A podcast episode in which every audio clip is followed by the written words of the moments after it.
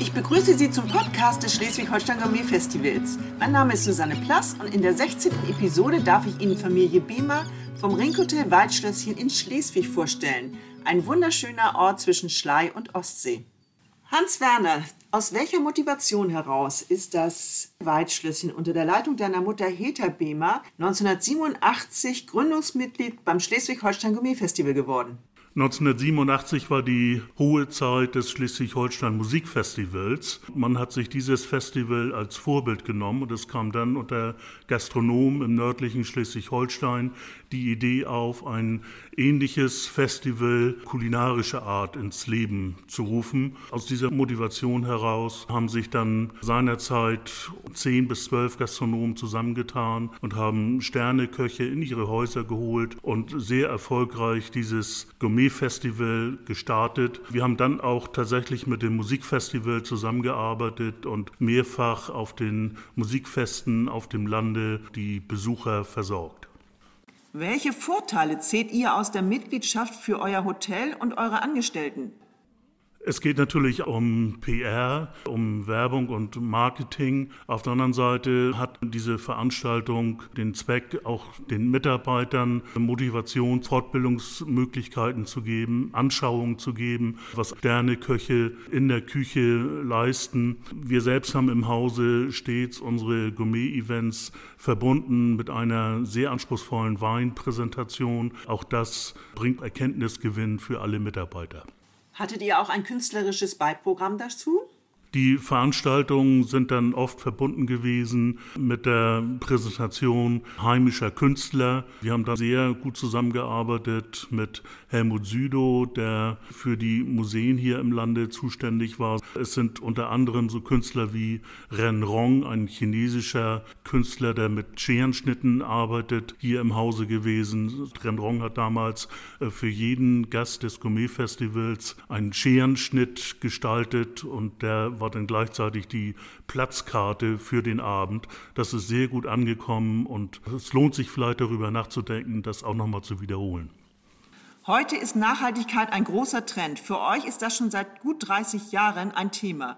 Was habt ihr damals schon besser gemacht und mit welchen Maßnahmen schont ihr heute die Umwelt? Also wir sind schon vor 35, 40 Jahren eingestiegen in die Rinderzucht, haben also unser eigenes Rindfleisch produziert. Wir haben einen sehr großen Kräuter- und Gemüsegarten der auf Biostandard betrieben wird von meiner Frau. Wir sammeln Wildkräuter hier in der Umgegend, also sind sehr stark fokussiert auf regionale, um nicht zu sagen lokale Produkte, die wir hier direkt im Umfeld des Hotel Waldschlösschens gewinnen und erzeugen. Nachhaltigkeit sind wir aber auch in der Beziehung, dass wir zum Beispiel mit Kraft-Wärme-Kopplung arbeiten. Wir haben schon vor über 30 Jahren die Zusammenarbeit mit Bioland gesucht, mit denen wir gemeinsam Veranstaltungen gemacht haben. Wir versuchen, möglichst wenig Ware wegzuschmeißen. Es ist ja bekannt, dass also viele ganz hochwertige Lebensmittel einfach vernichtet werden, weil sie überproduziert sind oder weil dieses MHD abgelaufen ist. MHD heißt ja mindestens haltbar bis und nicht sofort schlecht. Deswegen gucken wir schon genau hin,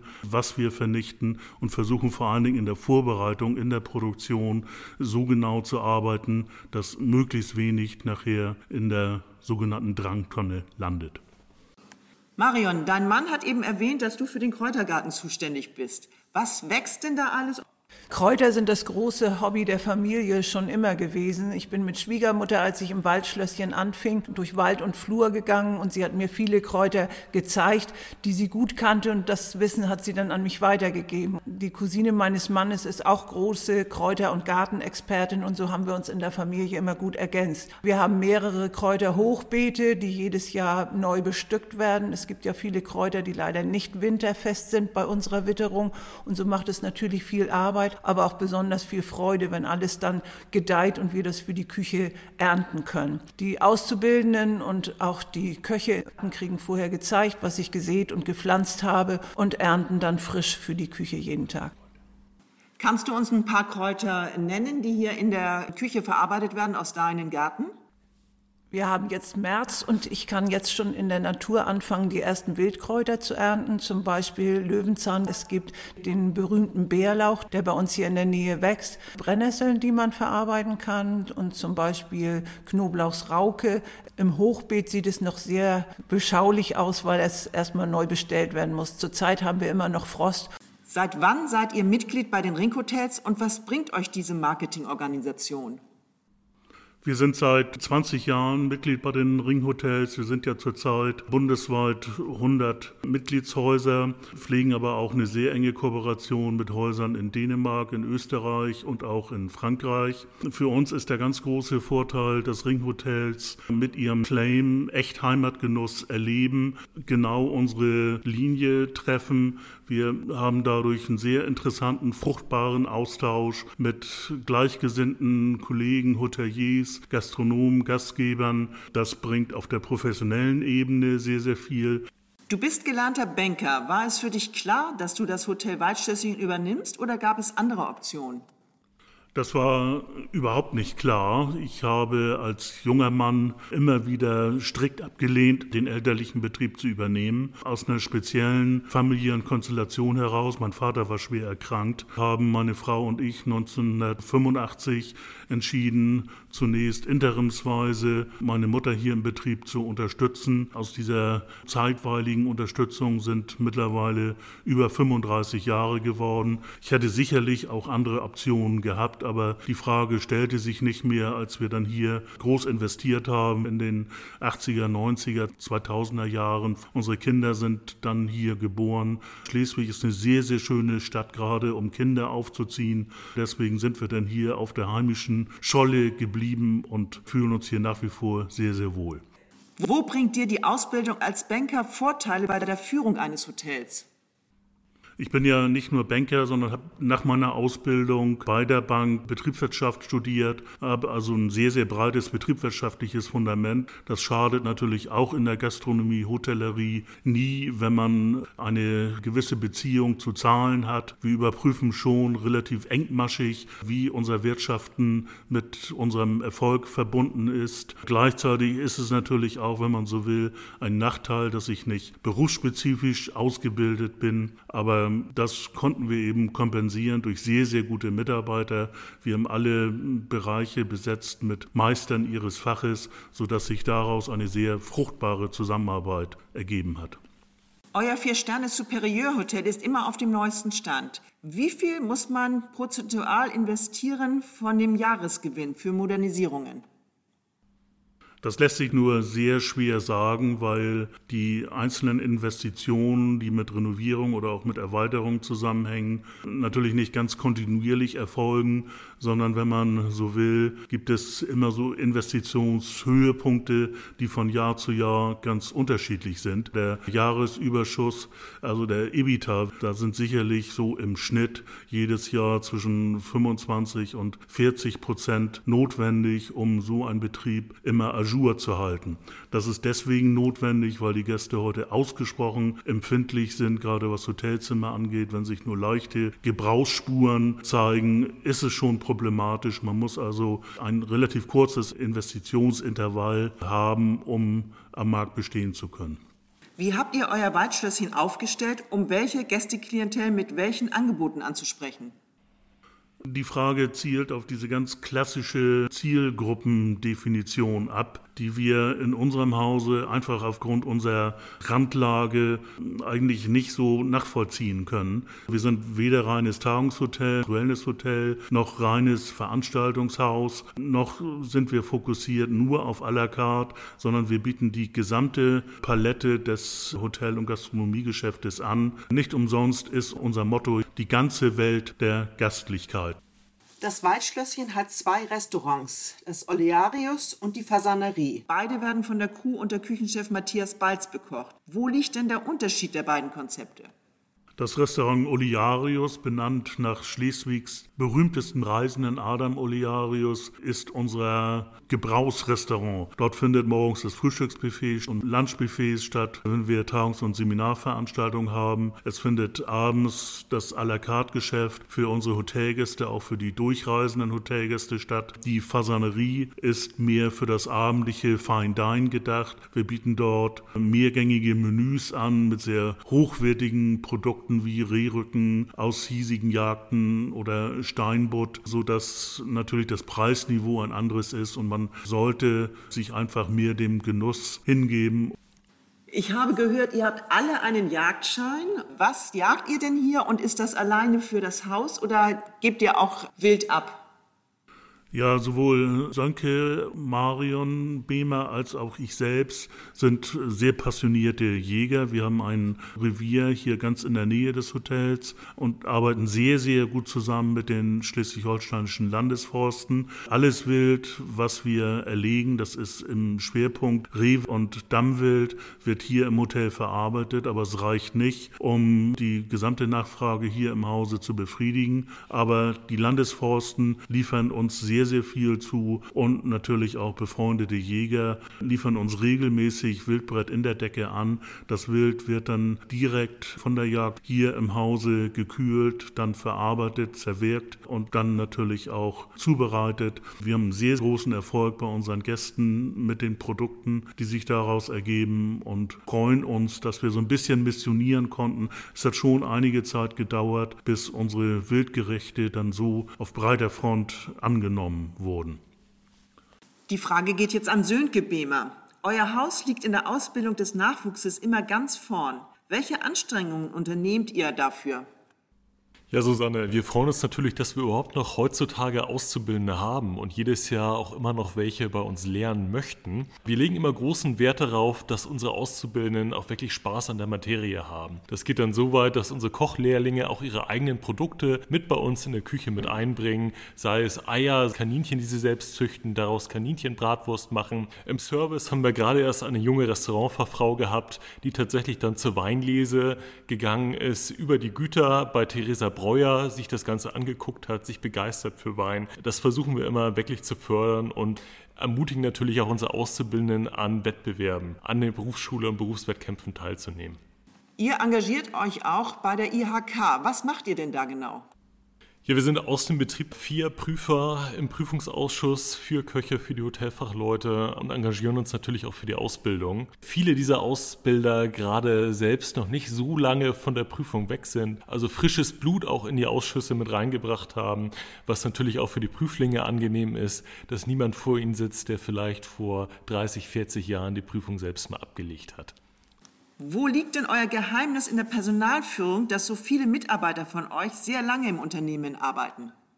Das ist eine direkte familiäre Kommunikation hier bei uns im Team. Selbst für mich ist es so, dass die meisten Mitarbeiter doch Familie sind. Unsere Bankettleiterin Frau Rosenberg ist für mich nur Tante Elke. Ich kenne sie seit 30 Jahren, bin eigentlich auch mit fast allen hier groß geworden, habe also früher mal selbst unterm Schreibtisch gesessen, Bilder gemalt an der Rezeption. Dann hat man doch ein sehr, sehr inniges Verhältnis, was wir aber auch wissen, professionell dann darzustellen im Betrieb. Mit deinem Sohn Sönke steht schon der Nachwuchs bereit. Wie leitet ihr die Übergabe in die nächste Generation in eurem Familienbetrieb ein?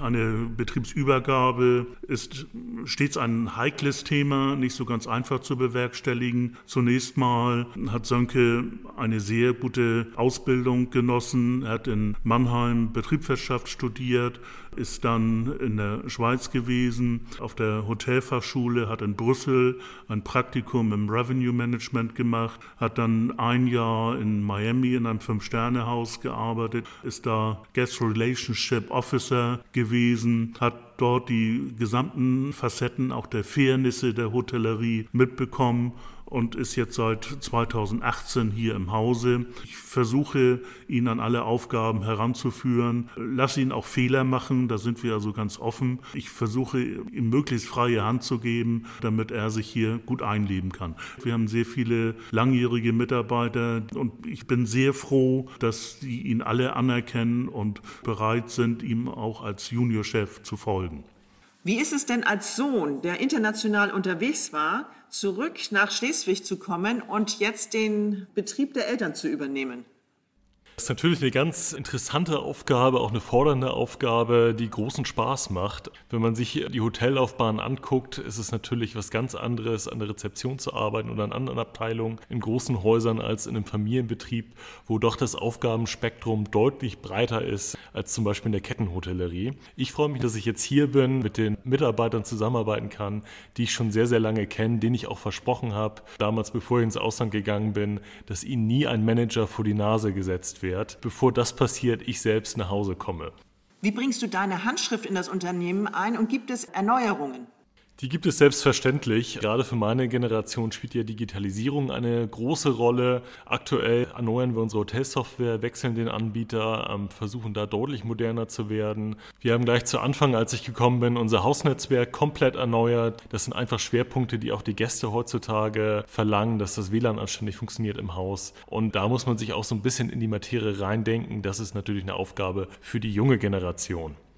Hans-Werner, du als Seniorchef, wie wird sich deiner Meinung nach die Hotellerie künftig ändern und wie stellt ihr euren Betrieb darauf ein? Zunächst mal befinden wir uns ja noch mitten in der Pandemie. Wie sich das später auf das Marktgeschehen in unserer Branche auswirken wird, das kann im Moment niemand so richtig vorhersehen. Ich gehe aber davon aus, dass wir weiterhin eine Entwicklung haben werden hin zur Konzentration. Es wird sehr viel größere Betriebe geben. Das ist nachteilig für Familienbetriebe, weil große Betriebe immer bedeutet attraktiver Standort und vor allen Dingen sehr viel Kapitaleinsatz. Größere Betriebe deswegen, weil heute einfach eine Personalreserve notwendig ist, um auf die Bedürfnisse auch der Mitarbeiter eingehen zu können. Das ist in kleinen Familienbetrieben sehr, sehr viel schwieriger, als wenn ich in der Lage bin, auch Reserve vorzuhalten. Das wird dann weiterhin dazu kommen, dass wir nach unten hin eine Budget-Hotellerie verstärkt bekommen. Der Mittelbau wird schwächer werden und es wird dann ein Angebot Angebot im höherwertigen Segment geben, das viel breiter aufgestellt sein wird als jetzt im Moment. Insgesamt wird der Trend auch hingehen zu informelleren Angeboten, zwar auch qualitativ sehr, sehr hochwertig, aber ohne dass es dieses formelle, steife gibt. Sönke, wie siehst du die Möglichkeiten, den Familienbetrieb durch diese schwierige Situation mitzusteuern? Ich freue mich natürlich, dass meine Eltern mir ein kerngesundes Unternehmen hinterlassen haben. Das bedeutet in so einer Pandemie, dass man diese auch mal ein Jahr ohne großen Umsatz durchleben kann, die Mitarbeiter halten kann. Insofern gucke ich aktuell ganz optimistisch in die Zukunft, was glaube ich auch für die Mitarbeiter wichtig ist. Die Deutschen dürfen in andere Länder reisen, dort Urlaub machen, doch die heimische Hotellerie und Gastronomie mit guten Hygienekonzepten muss im Lockdown verharren. Was wünscht ihr euch von der Politik? In erster Linie wünschen wir uns, dass Versprechungen und Ankündigungen dann auch wirklich einmal eingehalten werden. Für unseren Betrieb gilt zum Beispiel, dass wir weder von der November- noch von der Dezemberhilfe außer den Anzahlungen irgendetwas gesehen haben. Es stehen mehrere hunderttausend Euro aus. Das ist natürlich schon eine schwierige Angelegenheit, nicht weil wir das Geld brauchen, um zu überleben, aber wir müssen natürlich in Zeiten, wo wir kaum Umsatz generieren können, eine sehr exakte Liquiditätsvorausschau Vorschau machen. Wir müssen mit den Banken sprechen. Also das ist schon eine sehr schwierige Situation. Insgesamt wünschen wir uns, dass mehr Verständnis für die Branche gezeigt wird, dass man auch bei uns versucht, mit vorsichtigen Öffnungsschritten voranzugehen. Wir brauchen dringend eine Perspektive. Keiner weiß, ob, wann und wie es weitergehen kann. Da muss die Politik unbedingt tätig werden. Und was natürlich ganz wichtig ist, wir selbst haben heute Morgen alle Mitarbeiter hier im Betrieb einmal getestet. Das Testgeschehen und auch das Impfgeschehen muss beschleunigt werden. Nur dann haben wir eine echte Chance, einigermaßen schadlos aus dieser Krise herauszukommen. Liebe Familie Behmer, ich drücke euch die Daumen, dass ihr bald wieder bei euch im Waldschlösschen in Schleswig Gäste empfangen dürft.